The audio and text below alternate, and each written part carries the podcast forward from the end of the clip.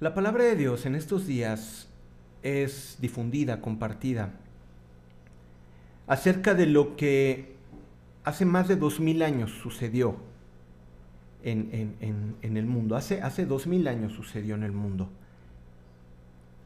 Y vamos a hablar acerca de Jesucristo. Jesucristo es el punto central de toda la historia.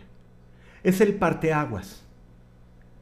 Y mira, piensa en esto, es muy, muy, muy sencillo, piensa en esto. ¿Cómo se le llama la enfermedad que ahorita está viviendo todo el mundo? El COVID-19. ¿Por qué 19? Porque fue del 2019. ¿Y quién marcó que fuera 2019 sino el nacimiento de nuestro Señor Jesucristo? En todos lados podemos ver que Jesucristo está.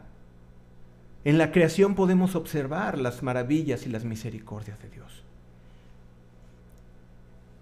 Jesucristo en esta semana celebramos una fecha muy especial que fue su pasión, su martirio, su escarnio, pero también su crucifixión.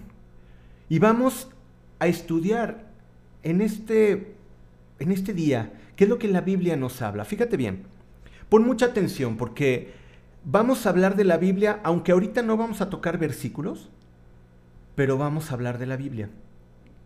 Y vamos a hablar el capítulo 22 y 23 de Lucas, y yo lo voy a estar mencionando, ¿no? Aunque no nos vayamos directamente a versículos, pero les voy a estar diciendo, porque son capítulos muy largos. Entonces vamos a ver la historia de esto, y vamos a ver la historia de los dos últimos días de Jesús como Jesús hombre aquí en la tierra y son muy importantes porque esto marcó y tiene que marcar nuestra vida.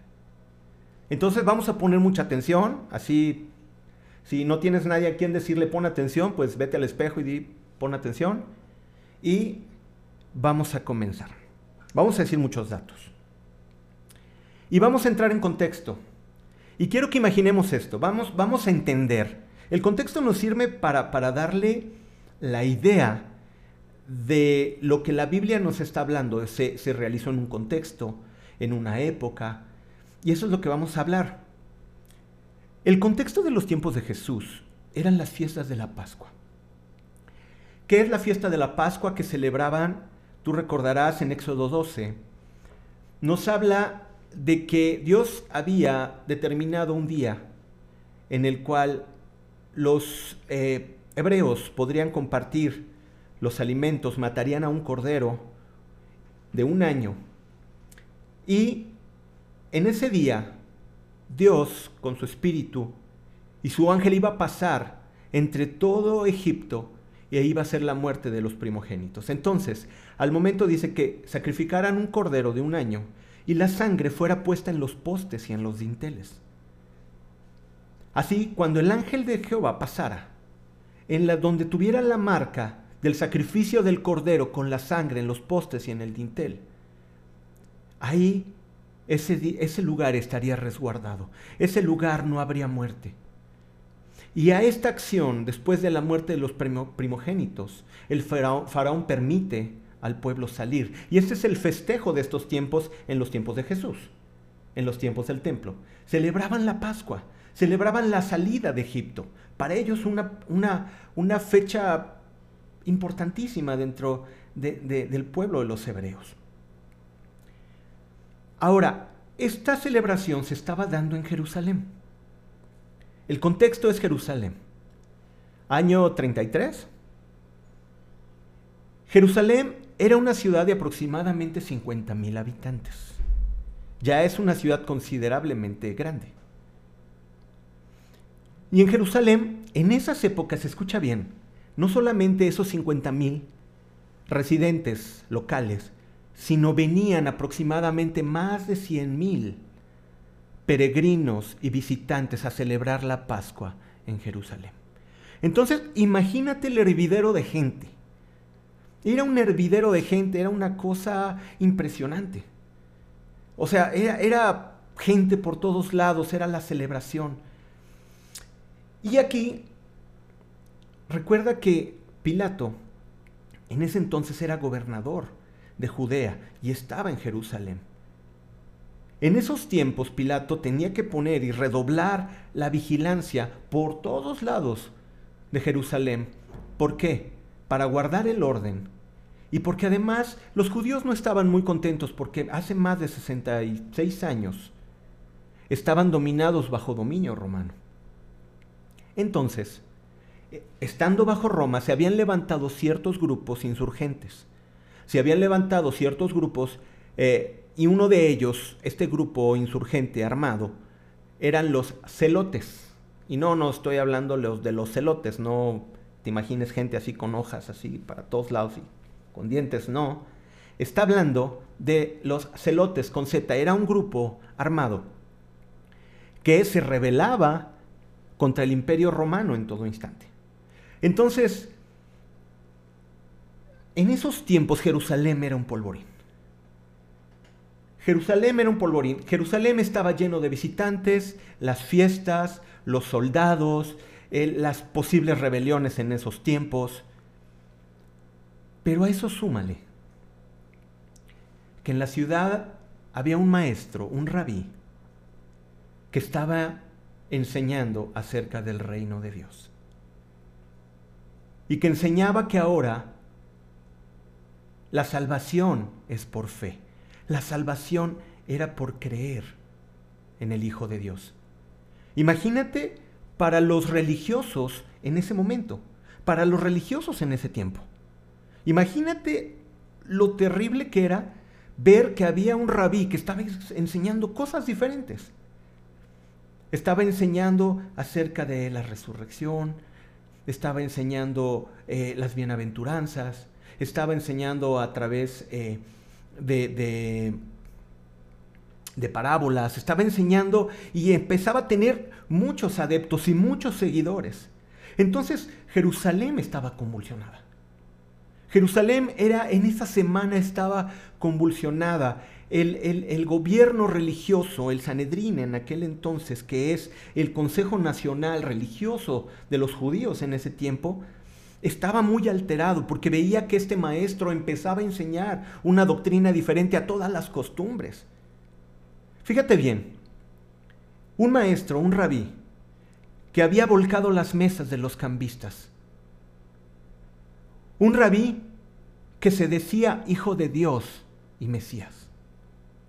Un rabí que hacía milagros aún en el día de reposo. Había ganado muchos adeptos por sus enseñanzas. Este es el concepto, digo, este es el contexto, perdón, de los tiempos de Jesús en los tiempos de su pasión y de su crucifixión. Eran tiempos muy alterados, muy convulsos. Y esto nos hace entender muchas cosas de las actitudes de Pilato, de, los eh, líderes religiosos. Y aquí es donde empezamos a contar la, la historia en Lucas 22. Y en ese hablar cosas diferentes a la doctrina, de la doctrina de Jesucristo, el Sanedrín, todos los maestros de la ley, estaban eh, buscando la manera de acusar a Jesús, de hacerlo caer, de, hallarle en alguna mentira y siempre tratar de tumbarlo porque estaba alborotando a toda la ciudad. Y ya había alborotado a muchas aldeas alrededor, tanto en Galilea, aún en Samaria. Jesucristo estaba revolucionando el mundo judío en aquel entonces. Entonces, los, los líderes religiosos buscan la manera de cómo prender a Jesús, de cómo hallarle en una mentira para condenarlo, pero no hallaban, porque la sabiduría de Jesucristo es la sabiduría directa de Dios. Entonces, en el 22 empieza diciendo cómo Satanás entra en el corazón de Judas. Y Judas va con los líderes religiosos y ofrece traicionar al maestro. Judas ofrece traicionar al maestro por 30 monedas de plata. Y de repente Judas se vende por las 30 monedas de plata. Y en ese momento Jesús empezaba a celebrar la Pascua juntamente con sus discípulos. llega Judas, donde estaban todos los discípulos, y Jesús cenando con ellos, eh, haciendo la Santa Cena. Él dice, he aquí que alguno de ustedes me va a traicionar. Y todos se preguntan, ¿quién, maestro? ¿Quién te va a traicionar? Dice, el que meta la mano conmigo en el plato. Y es evidenciado que llega al nombre de Judas. Judas sale de ese lugar y Jesús, conociendo lo que le esperaba ese jueves en la noche, se va al monte de los olivos a buscar la fortaleza del Señor. Y en ese momento, eh, antes, antes de llegar al huerto de los olivos, Pedro le dice, Señor, yo te seguiré hasta la muerte. Y Jesucristo le responde, mira, Satanás, no, me ha pedido para sacudirte, pero yo he rogado al Padre para que tu fe no falte. Pero, Pedro estaba, Señor, yo te seguiré hasta la misma muerte, te seguiré a la cárcel si es necesario. Y Jesús le dice, de cierto, de cierto te digo, que antes que cante el gallo ya me habrás negado tres veces. Salen hacia el huerto de Getsemaní en el monte de los olivos y Jesucristo entra en oración. Y aquí empieza el sentir de Jesucristo y aquí empieza la historia de la cruz, el precio de la cruz. Aquí pasan escenas, podríamos hablar de todo esto, podríamos hablar un tema de cada uno. Vamos a contar la historia rápido. En el huerto de Getsemaní está orando Jesucristo y dice que suda como grandes gotas de sangre. La angustia de Jesús era intensa, impresionante, porque él sabía a lo que venía, él sabía lo que iba a pasar aún a partir de esa misma noche. Y si es cierto, es cierto que sabía el dolor físico que iba a sufrir, sufrir. Pero mira, quiero decirte, aquí en esta parte de la Biblia, Jesús le pide al Padre y le dice, Padre, si es posible, pasa de mí esta copa, pero no se haga mi voluntad, sino se haga la tuya. Y le pide que si es posible de él pase la copa, pero dice que no se haga mi voluntad, sino se haga la tuya. Entonces Jesucristo, estando en oración, le pide a los discípulos que oren con él. Y cuando Jesús está orando, viene un ángel de parte de Dios y dice que lo fortalecía. Termina de orar y va con los discípulos a los que le había pedido de que oraran con él y los encuentra dormidos. En esa misma noche Jesús nos dice que uno lo traicionaría, que otro lo negaría, y los discípulos que tenían que estar orando con él se durmieron. Saliendo de Getsemaní, viene Judas al frente de la guardia del templo y ofrece al maestro con un beso. Judas besa al maestro y en eso la guardia viene hacia Jesús. Y Pedro en esos arranques, muy característicos de su carácter, agarra la espada y seguramente tiró a matar. Tiró a matar al soldado me imagino que el soldado haciéndose un lado solamente le corta la oreja. Y Jesús calma a los discípulos y le dicen, basta ya, dejen eso. Pero fíjate bien la enseñanza de Jesús. Va con el soldado, Malco, uno de los siervos del templo, de la guardia del templo. Va con Malco, toma su oreja y le sana la oreja. Jesucristo sabía que ese soldado iba a prenderlo. Pero aquí es donde nos enseña lo que dice la palabra. Ama a tus enemigos. Jesucristo no es como nosotros, que somos de ándele para que se le quite, porque venía a hacer el mal. No, Jesucristo no es así. Jesucristo todavía tuvo la misericordia de ir con Malco, tocarle a la oreja y sanarlo. Ahí fue un milagro de parte de Dios, que aún a los enemigos Dios tiene misericordia de ellos. En ese momento es llevado a la casa de Anás, suegro de, Caifás. Y es llevado a la casa de Anás, y en, eh, y en el patio Se junta mucha gente porque ya se había armado el escándalo, estamos hablando en la noche. Se junta toda la gente, muchísima gente, y en, una, en un fuego, Pedro de lejos iba siguiendo al maestro. Y estando en ese patio, cuenta la Biblia que Pedro está con la multitud y una mujer le reconoce y le dice, tú eres de aquellos que estaban con Jesucristo. Y le dice, no, no, no, yo, yo no conozco, yo no los conozco. Y así otro hombre y otro hombre llegan dos y le dicen, tú eres de ellos porque hablas como ellos. Y Pedro lo niega. Y negándolo la tercera vez, ¿no? Negándole la tercera vez, canta el gallo. Y recuerda cuando Jesús le dice, antes de que cante el gallo ya me habrás negado tres veces. Pedro, en ese arrepentimiento contristado, dice la Biblia que lloró amargamente y se fue. En esa noche todos los discípulos huyeron menos dos, que se quedaron con Jesús. Uno le entregó, otro lo negó, los otros se durmieron y cuando llegaron a aprender a Jesús, huyeron. Ahí el martirio de Jesús ya había comenzado. Ahí ya había comenzado el martirio de Jesús. Y es llevado, y en ese, y en ese momento, ya que está en la casa de Anás, dice que es vituperado y le escarnecían y le azotaban y se burlaban de él.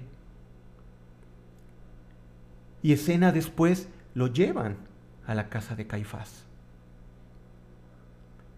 Y él le dicen que si dice que es el rey de los judíos, que si ese es el Mesías, el Hijo de Dios, y Jesucristo calla, como lo vemos en el 53, 6 de Isaías, que dice que como cordero cayó. Jesús no dijo palabra. Jesús tenía muy entendido qué era lo que venía a la tierra cuenta que la guardia lo lleva a la primera hora a la casa de Pilato. Fíjate bien qué perversión de los judíos. Porque dice, le dice los, le dice Caifás, le dice a Pilato, nosotros no podemos matarle porque nos es prohibido por nuestra ley, por eso lo traemos a ti. Qué perversión o sea, yo quiero matarle, pero como yo no puedo, mátale tú. Eso es horrible.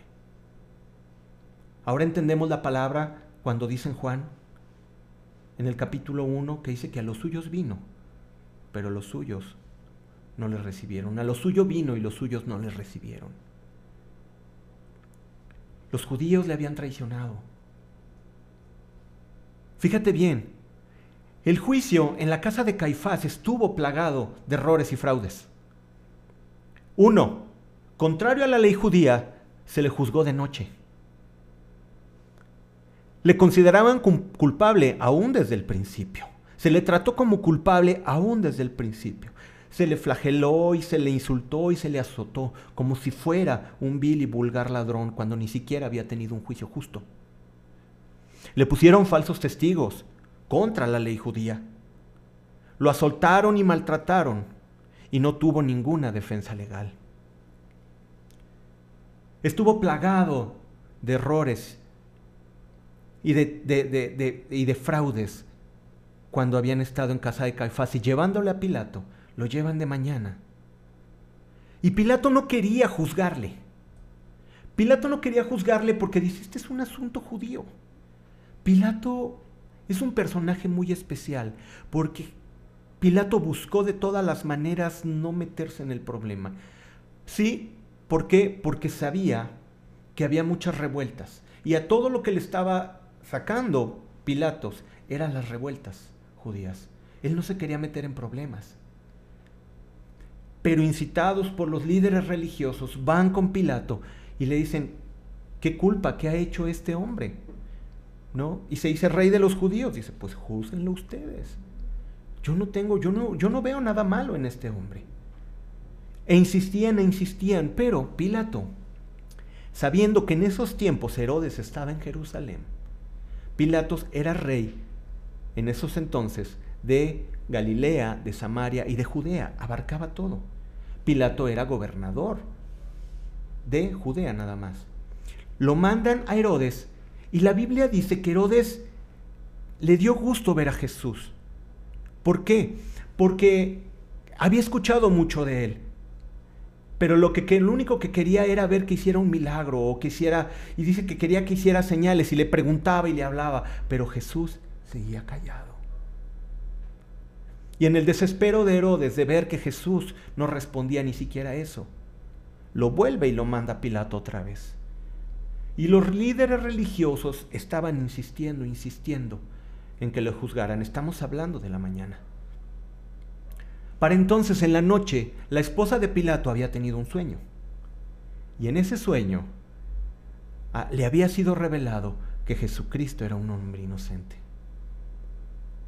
Pilato, aún más confundido, sabía que él era un hombre inocente y no quería meterse en ese problema. Pero para evitar revueltas con los judíos, ya con los ánimos muy e, exacerbados en ese momento, lo que hace accede y lo entrega. Y para saciar la sed y hambre sangrienta de los judíos, lo manda a azotar. Mira, lo que hacen los lo que hacen los soldados romanos no nos tiene que extrañar, porque el soldado romano estaba preparado para la brutalidad, estaba preparado para la violencia, estaba enseñado en las, en las batallas más cruentas y más violentas. Entonces es entregado a la guardia romana y ahí es azotado Jesucristo. Después de haber sido golpeado y azotado por la guardia religiosa, ahora venía a la guardia romana. Y dice que le desnudaban la, la espalda y amarrado en un poste. Los látigos romanos, no largos, pero sí tenían puntas de tenían puntas de, acero y puntas de hueso. Y en el momento, hay muchas, muchos estudios acerca de esto, pero en el momento que aventaban el latigazo no solamente era el golpe en la espalda, dice que tenían cierta forma, sobre todo el hueso, que al momento que envolvían la piel, cuando la jalaban, desgarraba. Y fue desgarrada la piel de Jesucristo. Era desgarrada la piel, el dolor era la pérdida de sangre, el dolor era terrible en Jesucristo. Ante la mirada eh, muda, con miradas de odio, con miradas de compasión, con miradas de extrañeza, pero nadie decía nada. Y los judíos, y los romanos sobre Jesucristo, sobre Jesucristo. Pilato creyendo que con esto se calmaría la sed de, venganza de los judíos. Recuerda que en los días de la Pascua se soltaba a un preso. Pero incitados por los líderes religiosos, la gente gritó, no, no sueltes a Jesucristo. Si quieres, suelta a Barrabás, otro ladrón que estaba ahí, condenado y sedicioso. Y prefirieron soltar al ladrón, pero de Jesucristo, incitados por los líderes religiosos, decían, crucifíquenle, crucifíquenle. Entonces, a Jesucristo le es traída la cruz y puesta sobre sus espaldas, por sus espaldas lastimadas y heridas.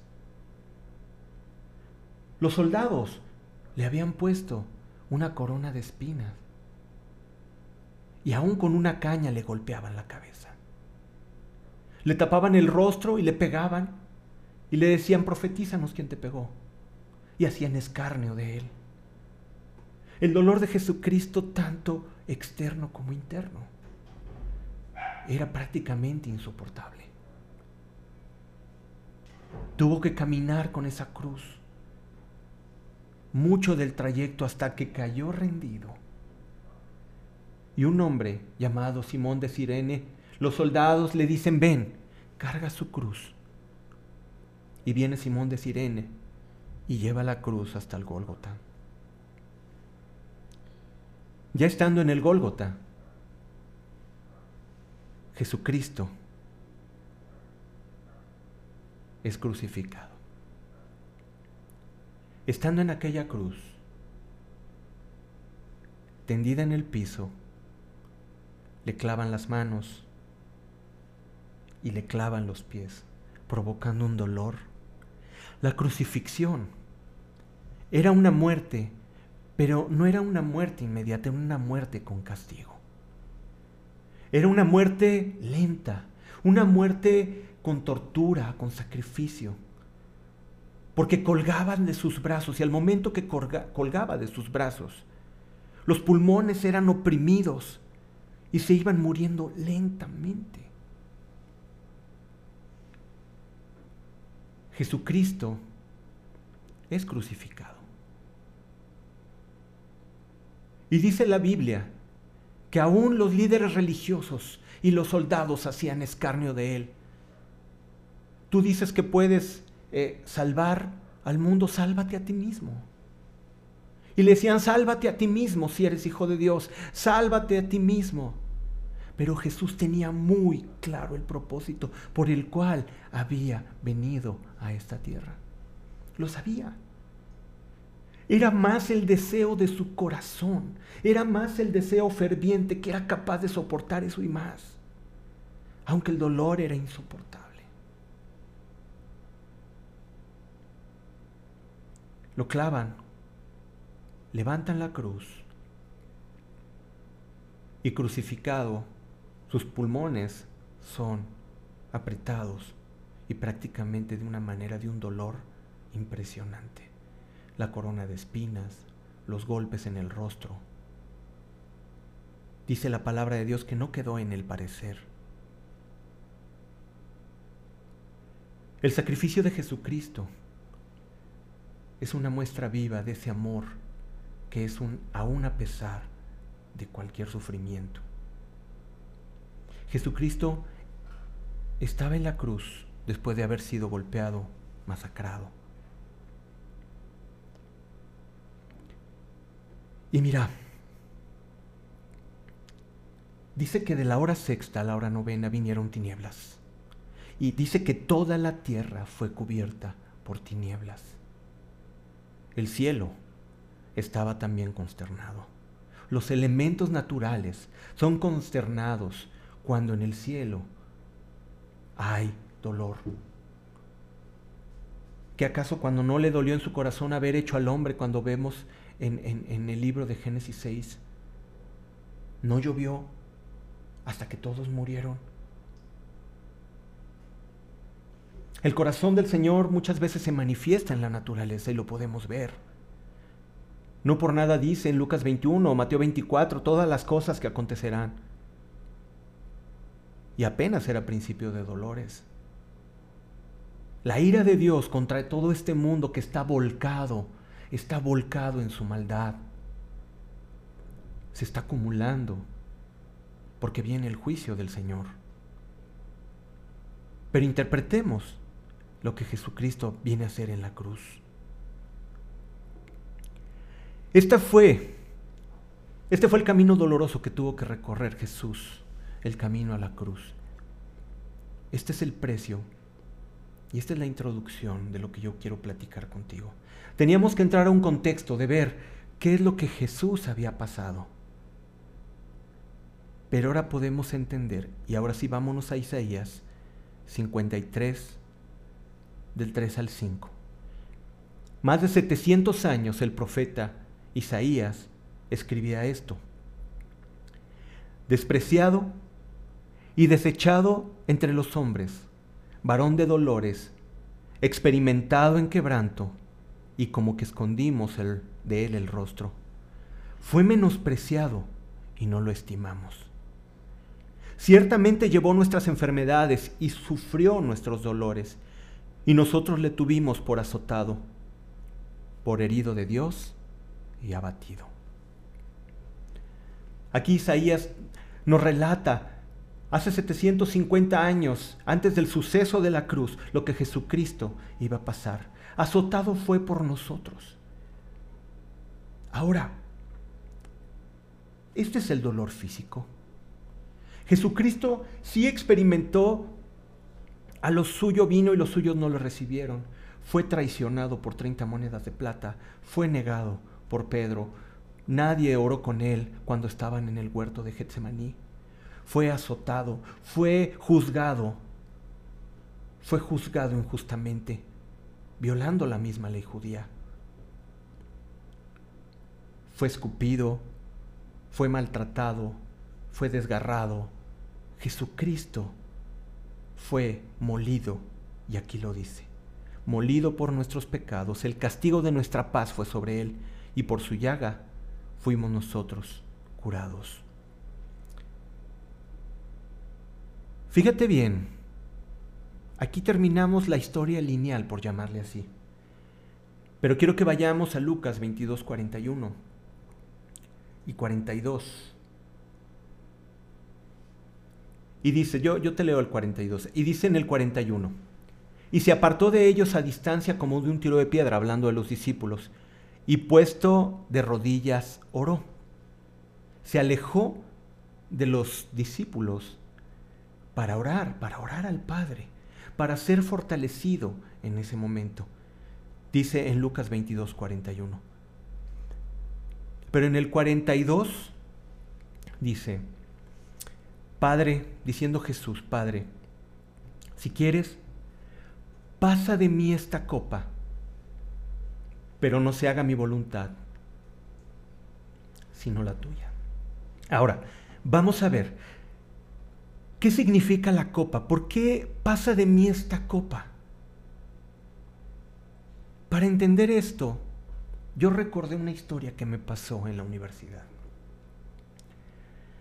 Yo tenía una compañera muy escéptica, muy estudiada, muy ilustrada, muy leída, pero era muy escéptica y siempre batallábamos con, cuando yo compartía a los, a los chicos, era bien curioso porque en el primer año yo era la persona rara donde todo mundo le daba la vuelta.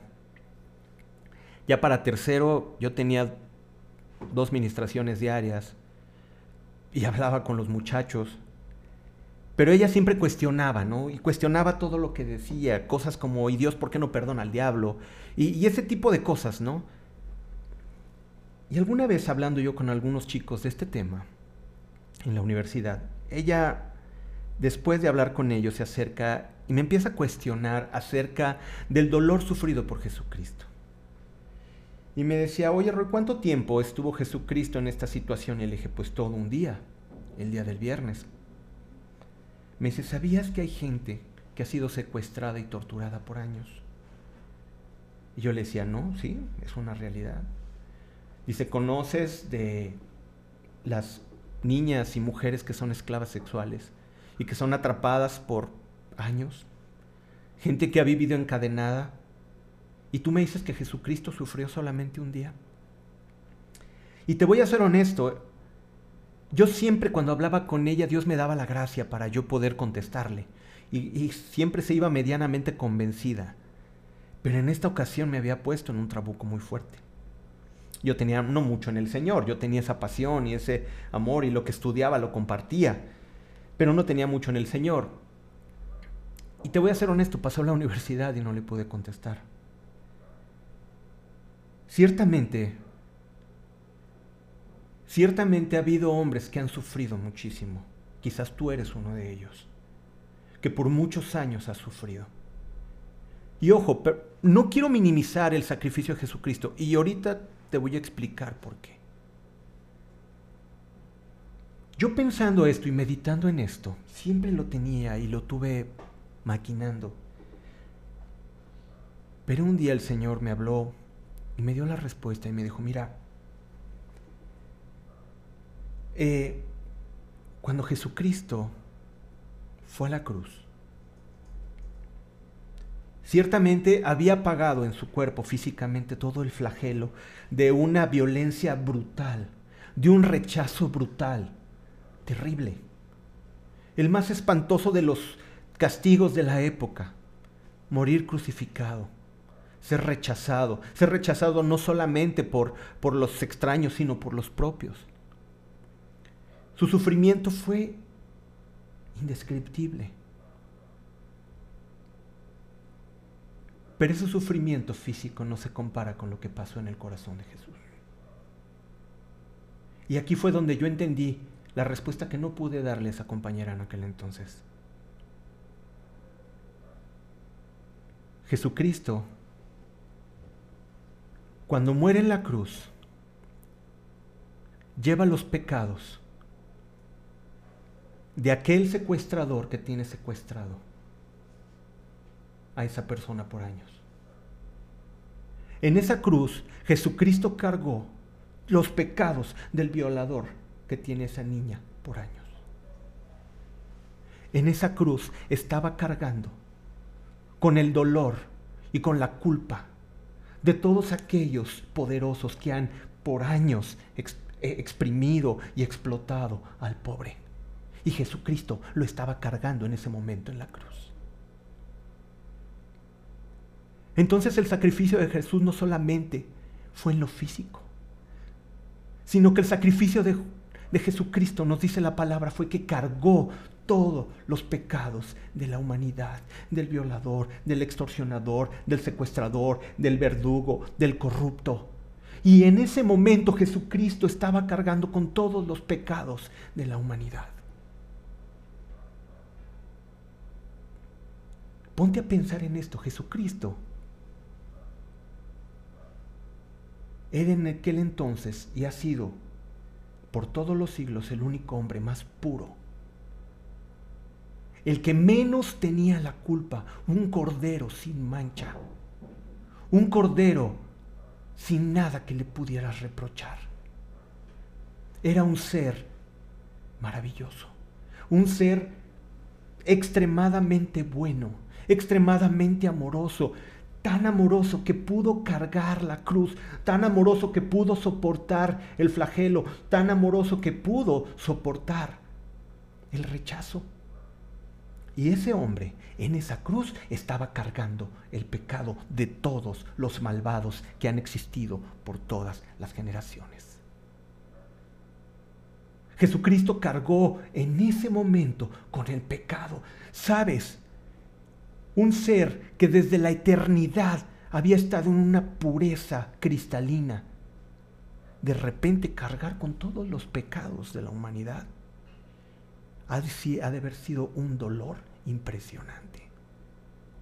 Un dolor que nadie, si no solamente tiene la naturaleza divina, puede cargar. Jesucristo cargó con el pecado del mundo. Jesucristo cargó con tus pecados y cargó con los míos y estaban en esa cruz en ese momento. Cuando pensamos en esto, si es cierto, el sacrificio físico fue terrible, fue brutal, pero lo que significaba es tener al Hijo de Dios en la cruz era aún más brutal. Haber cargado toda la inmundicia asquerosa y apestosa de toda la humanidad en el ser más bueno que había pisado esta tierra y Jesucristo la llevó. Esas, esas eran las gotas que brotaban de Jesús en Getsemaní. Pasa de mí esta copa. Si es posible que yo no cargue con el pecado de todos, pero no se haga mi voluntad, sino se haga la tuya. Y estaba clara en la voluntad del Padre y aún en el amor de Jesucristo de haber soportado todo de haber soportado todo por amor a nosotros. Ahora, cuando Jesucristo en la cruz carga con todo el pecado de todo el mundo, piensa en tu pecado, piensa en aquello que mientes, piensa en aquello que defraudas, piensa en aquello que engañas, piensa en todo. Ah, en ese momento Jesucristo lo tenía cargando.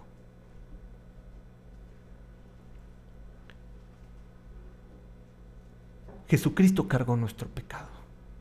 Y ese fue un dolor para Jesucristo, inimaginable. La naturaleza pura y santa del santo, del puro, ahora cargando la inmundicia más eh, maloliente, más apestosa. Toda la, la inmundicia del hombre cargada por Jesucristo.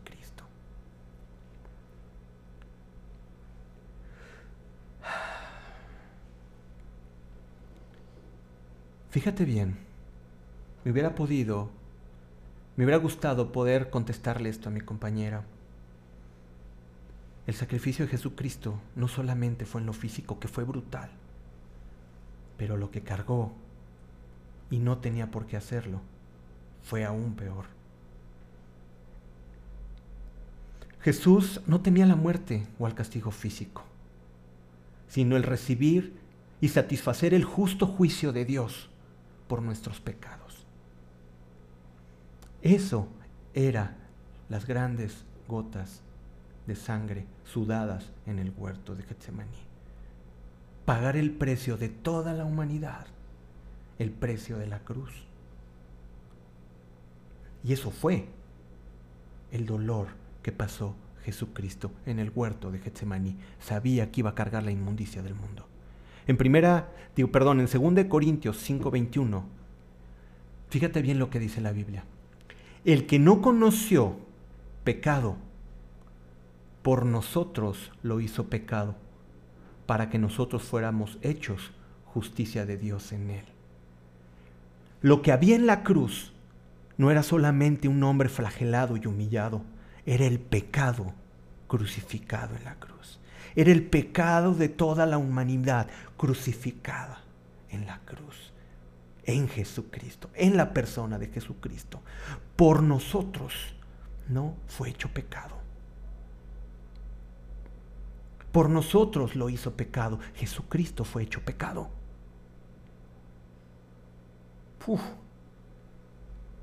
Esto es tremendo. En Gálatas 3:13 dice, Cristo nos redimió de la maldición de la ley. De hecho, hecho por nosotros maldición. Te lo leo otra vez. Cristo nos redimió de la maldición de la ley, hecho por nosotros, por nosotros fue hecho maldición, porque está escrito, maldito el que es colgado en un madero. Por nosotros fue hecho maldición. ¿Puedes ¿Puedes captar eso? Jesucristo hecho maldición. ¿Por quién? Por nosotros. Fue hecho maldición. En primera de Pedro 2.24, hablando de Jesús, dice, quien llevó él mismo nuestros pecados en su cuerpo sobre el madero, para que nosotros, estando muertos a los pecados, vivamos a la justicia, y por cuya herida fuisteis sanados quien llevó él mismo nuestros pecados en su cuerpo en el madero. Lo que estás viendo cuando tú ves a la cruz, estás viendo tu pecado crucificado en la persona de Jesucristo. Ese es el precio de la cruz. Y ahora vamos a avanzar en Isaías, en Isaías 53.6. Fíjate bien lo que nos dice la palabra. Todos nosotros nos descarriamos. Como ovejas, cada cual se apartó por su camino. Mas Jehová cargó en él el pecado de todos nosotros. Dios, el Padre, carga en Jesucristo todo el pecado de nosotros. Tus pecados pasados, tus pecados presentes y los que cometerás fueron clavados en la cruz, en la persona de Jesucristo. Ahora, ¿quieres conocer más del dolor de Jesucristo? ¿Quieres conocer de las gotas, como gotas de sangre derramadas en el huerto de Getsemaní? ¿A qué se refiere? ¿Pasa de mí esta copa? Fíjate bien lo que dice Lucas 23:46. Clavado Jesucristo en la cruz. El dolor más grande que pudo haber tenido Jesucristo se resume en este versículo. Entonces Jesús, clamando a gran voz, dijo, Padre, ay no, perdón, 27:46, perdón, cerca de la hora novena, Mateo 27, 46. Cerca de la hora novena Jesús clamó a gran voz diciendo, Elí, Elí, lama sabactani. Esto es, Dios mío, Dios mío, ¿por qué me has desamparado? ¿Quieres conocer el dolor de Jesucristo? ¿Quieres conocer el verdadero dolor de Jesús? ¿Por qué decía, pasa de mí esta copa? Porque él sabía que Dios voltearía su mirada, porque Dios no puede mirar el pecado. Y como lo hizo por nosotros pecado, y dice que todos nuestros pecados fueron en Él, como dice en Isaías, el Padre hace a un lado su mirada y no mira a Jesucristo. Sabes lo que es desde la eternidad hasta la eternidad tener un lapso donde no estás en la perfecta comunión de la Trinidad. El dolor de Jesucristo nadie, ningún hombre lo puede sentir el Cordero de Dios sin mancha, puro. El Padre había volteado la mirada de él. Las grandes gotas de sangre derramadas en el, como gotas de sangre derramadas en el Getsemaní se, se resumen en Elí, Elí, lama sabactani. Esto es, Dios mío, Dios mío, ¿por qué me has desamparado? el dolor de Jesucristo. Me hubiera encantado poderle decir a mi compañera de la universidad, este era el dolor de Jesucristo, que va más allá de un secuestro, que va más allá de una violación, que va más allá de una flagelación, que va más allá de latigazos, de menosprecios, de coronas de espinas, de un día, diez o doce. No, cargó el pecado de todos nosotros en Él y el Padre voltea su mirada. Ese es el precio de la cruz. Este es el precio que pagó Jesucristo. Ahora sí, vámonos a Lucas 23, 46. Y entonces Jesús, clamando a gran voz, dijo, Padre, en tus manos encomiendo mi espíritu y habiendo dicho esto, expiró. En ese momento cuenta la Biblia que hubo un gran estruendo y la tierra se sacudió. Y la tierra se sacude y, claro, si el corazón del Padre se sacude, ¿por qué la tierra no? Porque siempre todos los sucesos naturales que pasan, es cierto, muchos son por el pecado. Bueno, son por el pecado del hombre.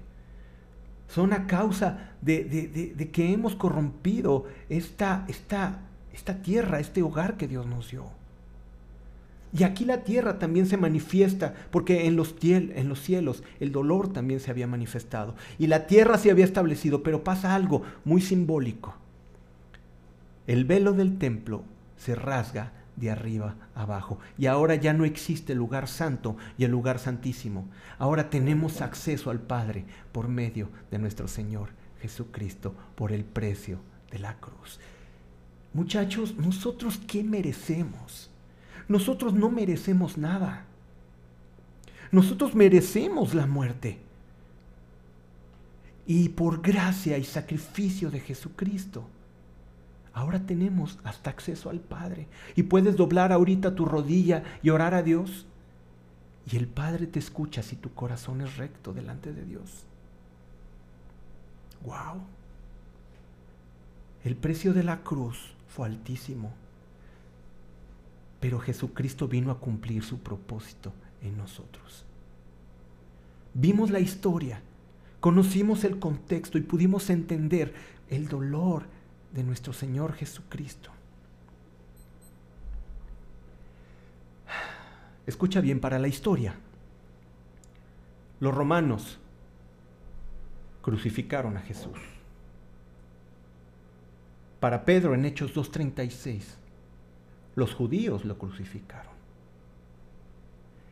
Para Isaías, en el capítulo 53, el mismo Dios crucificó a su Hijo por nosotros.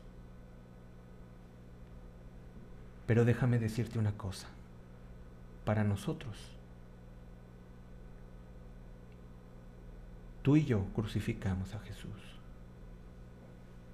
por nuestros pecados, por nuestras faltas, y aún sigues cuestionando si hago lo incorrecto, si desobedezco, si miento, si me voy tras alguien que no es cristiana, si maldigo, ¿todavía te cuestionas eso? ¿Acaso el sacrificio de la cruz no es suficiente para que dobles tu rodilla y te des cuenta que Jesucristo es digno de toda gloria, honra y alabanza por los siglos? Ese es el precio de la cruz. ¿Quién, sacrificó al Cordero? ¿Por quién fue crucificado? ¿Quién es el culpable? Somos tú y yo. ¿Por tus pecados? ¿Por los míos? Pero ahora esa sangre derramada nos limpia de todo pecado. Y hablaremos de la resurrección porque aquí no acaba la historia, aquí empieza. Y ahora Jesucristo ha resucitado. Y ahora dice la Biblia que somos resucitados juntamente con Cristo.